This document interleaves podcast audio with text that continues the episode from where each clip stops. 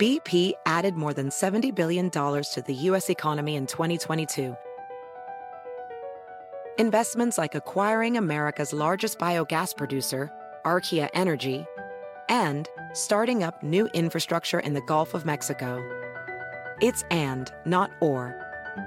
See what doing both means for energy nationwide at bp.com slash investing in America.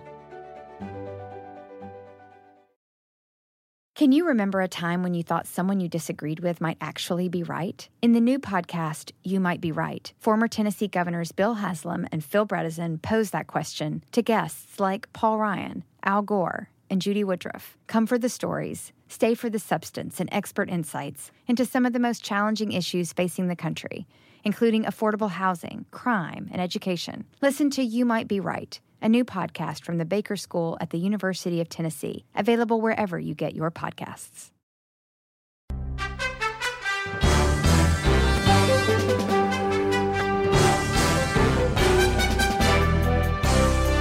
Hola, ¿cómo estás? Soy Fernando Espuelas desde Washington. Muy buenas tardes. Gracias por acompañarme. Eh, mañana se va a hacer historia. El presidente Biden va a estar anunciando que eh, se retiran las tropas estadounidenses de Afganistán. Después de 20 años en Afganistán, que parece mentira, eh, Estados Unidos va a marcharse finalmente antes del aniversario del 11 de septiembre de este año. Esto eh, representa una evolución importante en la política de Estados Unidos hacia Afganistán, un reconocimiento que los intereses estratégicos de Estados Unidos ya no están ahí, que el temor de que Afganistán se pueda utilizar como una plataforma de violencia contra Estados Unidos Bueno, quizás en algún momento no es ahora lo que está ocurriendo, pero también creo que hay un reconocimiento por parte de que el riesgo más grande para Estados Unidos en realidad está en Estados Unidos, ¿no? Son estos grupos supremacistas blancos que la FBI ya ah, ha, señalizado como eh, fuentes de futura violencia. Pero también es un reconocimiento que Estados Unidos tiene que prestar atención a los dos poderes más antagonísticos, más agresivos contra Estados Unidos, que son por supuesto China y Rusia. Y ah, la realidad de, Estados Unidos desde el 11 de septiembre es que se ha extendido estratégicamente eh, de una forma nunca visto hasta entonces. Ah, tenemos tropas en, una cantidad de países, tenemos operaciones militares básicamente en todo el mundo. Hay una expectativa que Estados Unidos es básicamente la columna vertebral de la defensa de democracias en todo el mundo, etcétera, etcétera, etcétera. De hecho, Estados Unidos invierte por lo menos tres veces más en su presupuesto de defensa que China y por supuesto todos otros países también pero no parece ser suficiente. Hay muchos temores en Estados Unidos sobre lo que ha sido la explosión de inversiones militares por parte de China. Ah, y ellos eh, no, tratan de cubrir el mundo, ellos no tratan de defender Afganistán y Alemania y, México y, y, islas en el Pacífico, sino que el interés de China efectivamente es asegurar su propia defensa a través de la expansión de su círculo ah, estratégico, uh, una expansión a través de alianzas, a través de bases militares y más que nada, eh, como te vengo contando, un, dramático ah, inversión en, en, tecnologías militares, muchas de ellas que robaron.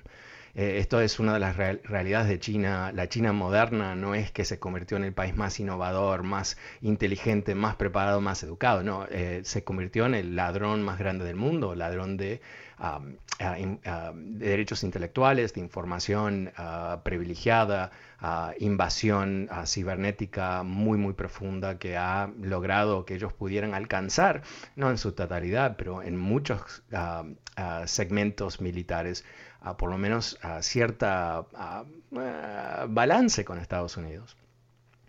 Entonces, eh, yo creo que, eh, por lo menos desde mi modesto punto de vista, esto parece ser positivo. Eh, teníamos que salir de Afganistán en algún momento. es un país que existe dentro de un ah, contexto casi medieval, con tribus y diferentes nacionalidades dentro del país. ah, que no ha conocido estabilidad en 40 años más o menos y que, eh, aunque hubiera sido, por supuesto, ideal si el sueño de George W. Bush de crear una democracia en Afganistán hubiera funcionado, pero obviamente no ha funcionado. Y no hay ninguna razón para pensar que eh, la estadía de tropas en Afganistán, por un periodo más largo aún ah, puede resolver las tensiones y las divisiones de ese país. Como puedes esperar, eh, Mitch McConnell, republicano, y otros republicanos más están criticando severamente esta, esta movida por parte de Biden, esta decisión por parte de Biden, diciendo que pone el país en riesgo y, todo lo que hemos escuchado por mucho, mucho tiempo. Y no quiero minimizar las críticas, ¿no? Porque en realidad no sabemos qué va a pasar. Eso es una realidad, ¿no? Eh, no sabemos si el gobierno de Afganistán va a colapsarse, como piensan o dicen que piensan los republicanos, ah, si va a haber algún tipo de tratado de paz con los talibanes, si, si puede durar, ¿no? Estas cosas no se conocen. Pero una vez más, eh, la pregunta estratégica es qué papel realmente juegan las tropas de Estados Unidos en Afganistán. Obviamente estabilizan el gobierno, pero ¿qué más hacen? Bueno, impiden que se resuelva el tema, efectivamente, porque los talibanes siguen luchando diciendo que hasta que no se vaya el último soldado foráneo no van a parar la lucha y todo el resto, pero en fin esto también impacta interesantemente eh, tropas de OTAN, de NATO, ¿no? la Organización de Defensa del Norte Atlántico, que es el mecanismo de defensa más poderoso del mundo, que mm, por supuesto fue creado en los años 40 para proteger Europa de los soviéticos y continúa como ahora una tremenda alianza defensiva en contra de los rusos, no cambia mucho, pero también con cierta visión más amplia a nivel internacional. Ellos también, los europeos, están hartos de estar ahí, han acompañado a Estados Unidos desde, el 11 de septiembre o después, un poquito después de eso, pero en fin, eh, realmente estamos eh, quizás ah, en el comienzo del fin de, esta guerra que duró muchísimo. Te comento que no es, no, es, una comparación válida, quiero descalificar mi comentario inmediatamente, pero ah, en Irak ah, Estados Unidos retiró sus tropas también y bajo Obama y, bueno, el gobierno ah, tiene sus problemas, pero es un gobierno que se defiende. Estados Unidos obviamente le da muchísima ayuda al respecto y, hay muchos técnicos que ayudan a las Fuerzas Armadas de, Irak. Quizás ese es un modelo, ¿no? Irak también parecía que nunca nos íbamos a poder ir, pero uh, no, fuimos y, las cosas siguen más o menos bien. El problema del Medio Oriente, por supuesto, más grave es Irán. Ah, Irán siendo, por supuesto, este país controlado por bueno, por una dictadura religiosa que ha identificado su existencia con odiar a otros ¿no? y proyectar su visión de Islam y atacar a Israel donde pueda y todo el resto.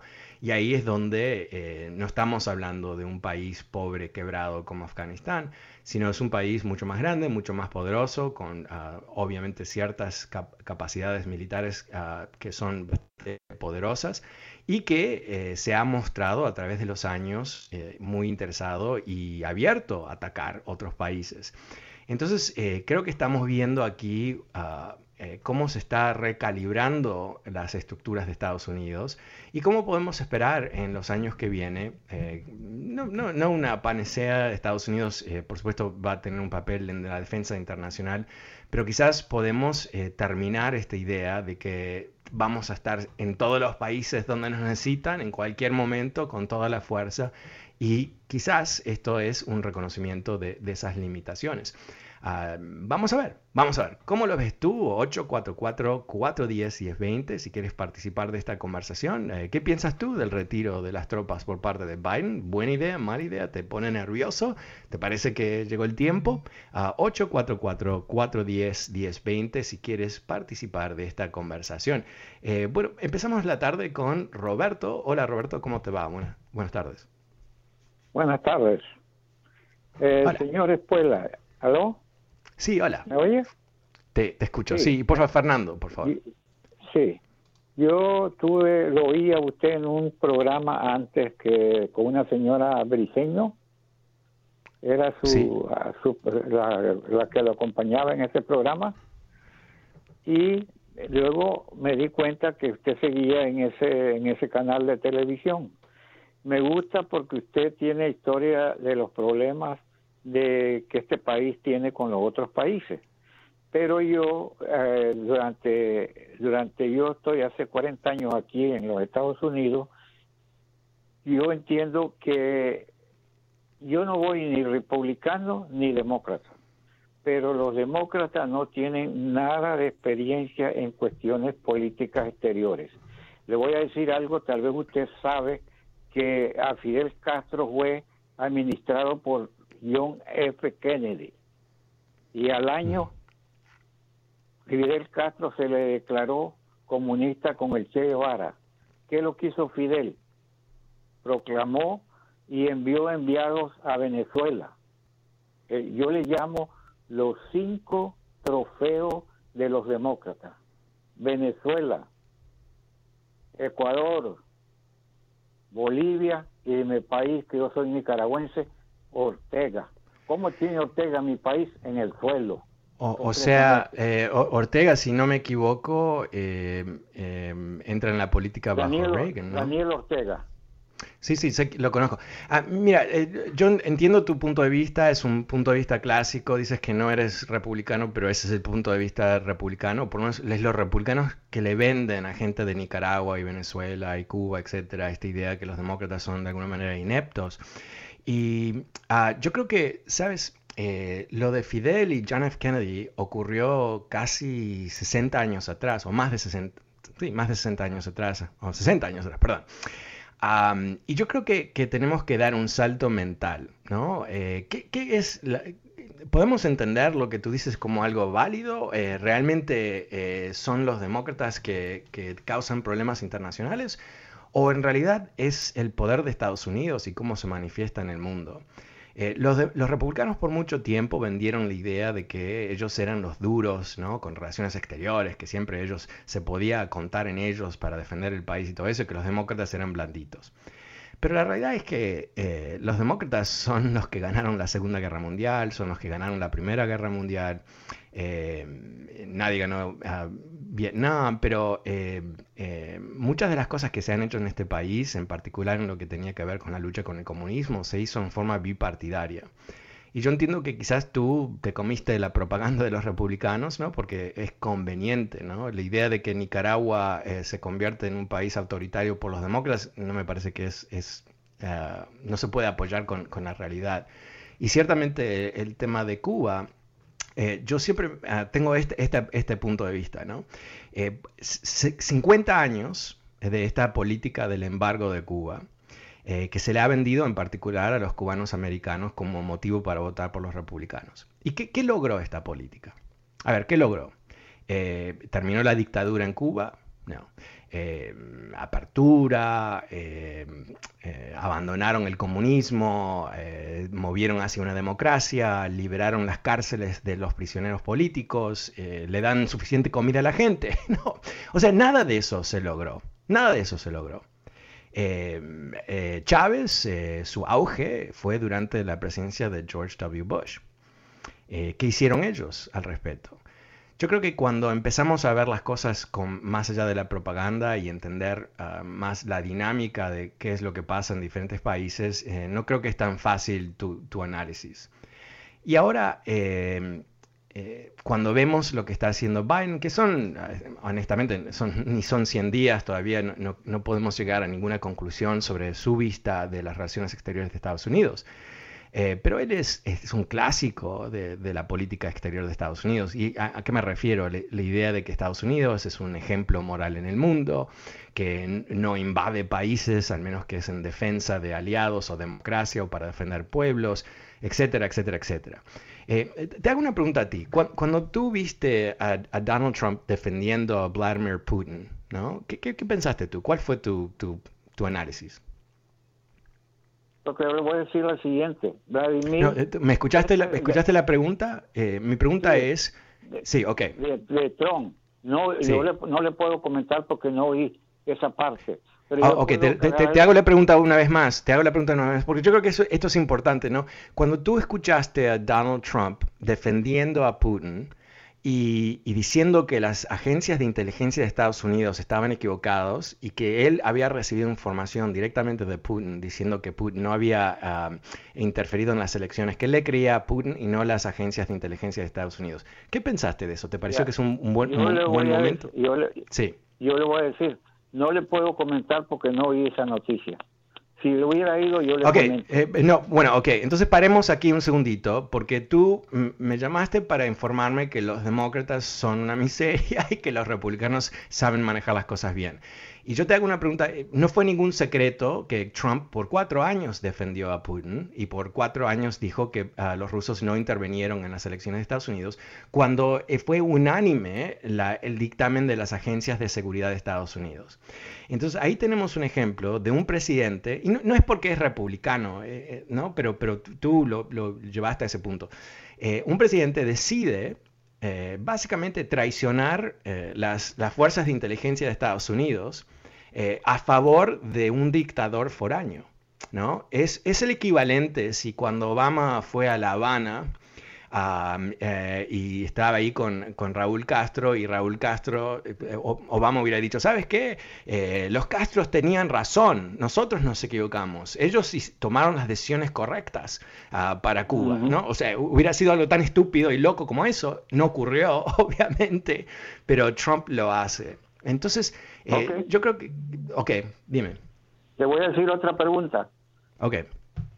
John F. Kennedy, todo el mundo lo alaba y está bien, hizo buenas cosas y también algo malo. Cuando él se dio cuenta que Fidel Castro se, se convirtió comunista, todos los, los, militares que salieron de Cuba fueron a la costa atlántica de Nicaragua. Allá se formó la bahía de Cochino. Sí, sí. Y hablaron con el, con, el señor Kennedy que si entraba a la bahía de Cochinos a Cuba, eh, los Estados Unidos le iban a apoyar con la aviación.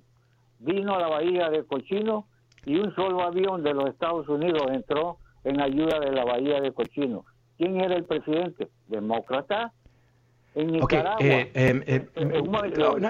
paremos un segundito, paremos un segundito, porque no creo que, estamos avanzando mucho. Eh, entiendo tu punto, entiendo que, que, desde tu perspectiva los demócratas no sirven y que los republicanos son los mejores. Ok, perfecto.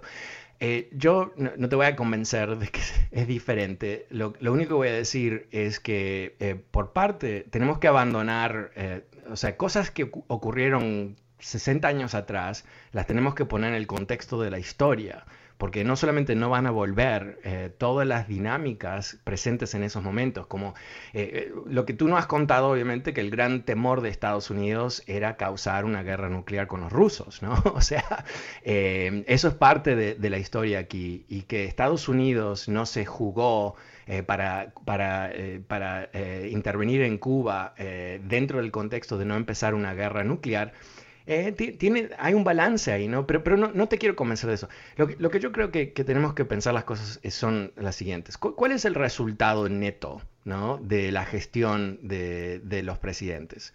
Eh, y, está clarísimo que la guerra contra la Unión Soviética, la Guerra Fría, la llamada Guerra Fría, no la ganó un demócrata, un republicano.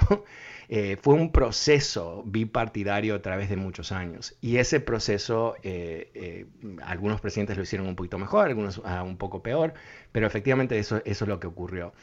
Ah, no hay una política demócrata Ah, no hay una política republicana. La política exterior de Estados Unidos se determina a grandes rasgos, ¿no?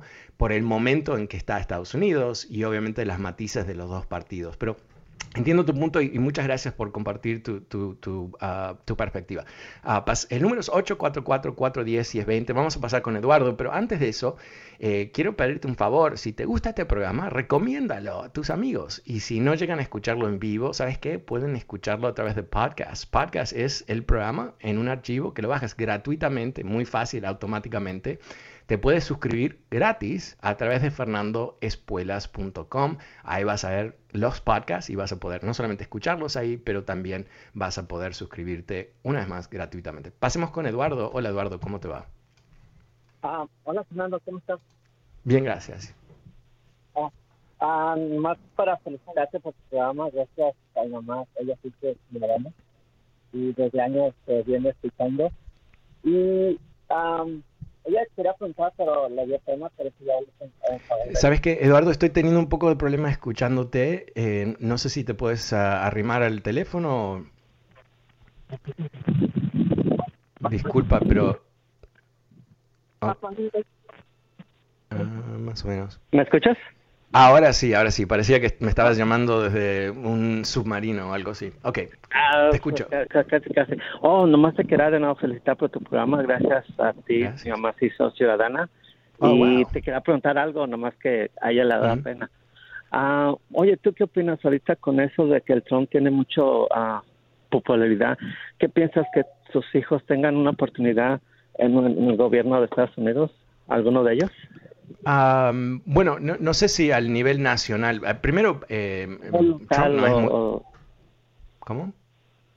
O, local o algo nacional. Sí, sí, sí. Eh, eh, bueno, claro que tienen oportunidades, eh, pero primero sobre el, comentario que hiciste, Trump no es muy popular, de hecho está a niveles bajísimos de apoyo porque obviamente no, no se ha... Ah, su post-presidencia no ha sido ningún tipo de experiencia elevadora, ¿no? No, no ha podido eh, reconvertir su maldito imagen después del intento de golpe de Estado. Ahora, sus hijos, interesantemente su familia se está mudando a eh, la Florida, porque en Nueva York no los pueden ni ver, y entonces como que no tienen ninguna oportunidad en Nueva York.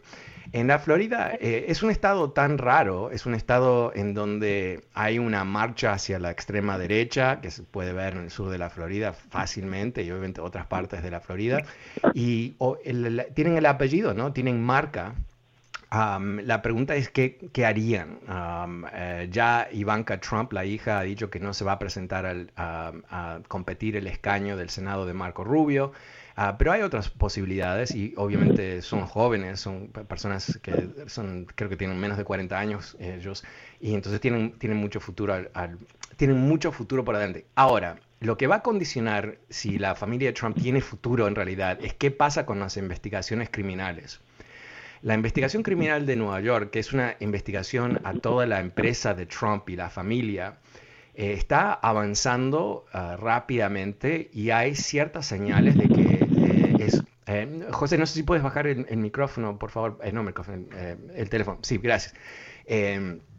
¿Qué, ¿qué, venía diciendo? ah, ah el tema criminal. Entonces, ¿qué es lo que, lo que va a pasar? esa investigación, nadie sabe cómo va a terminar, pero sí se está agudizando, se está ah, profundizando también. ¿Y, y, y qué, ¿Qué, se descubre en esa investigación? Eh, yo creo que va a o liberar a Trump a hacer lo que él quiera, porque no, no, no va a tener que pagar los platos, o lo va a marcar para siempre.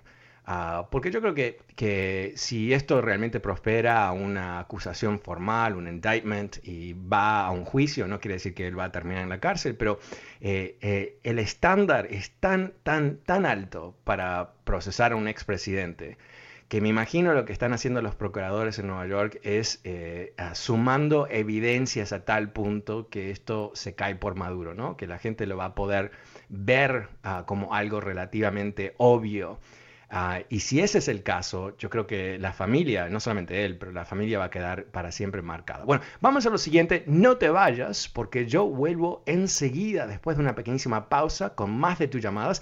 El número es 844-410-1020 si quieres participar de esta conversación. Vuelvo enseguida, no te vayas. BP added more than $70 billion to the U.S. economy in 2022 Investments like acquiring America's largest biogas producer, Archaea Energy, and starting up new infrastructure in the Gulf of Mexico. It's and, not or. See what doing both means for energy nationwide at bp.com slash investing in America. Can you remember a time when you thought someone you disagreed with might actually be right? In the new podcast, You Might Be Right, former Tennessee governors Bill Haslam and Phil Bredesen pose that question to guests like Paul Ryan, Al Gore, and Judy Woodruff. Come for the stories, stay for the substance and expert insights into some of the most challenging issues facing the country, including affordable housing, crime, and education. Listen to You Might Be Right a new podcast from the Baker School at the University of Tennessee, available wherever you get your podcasts.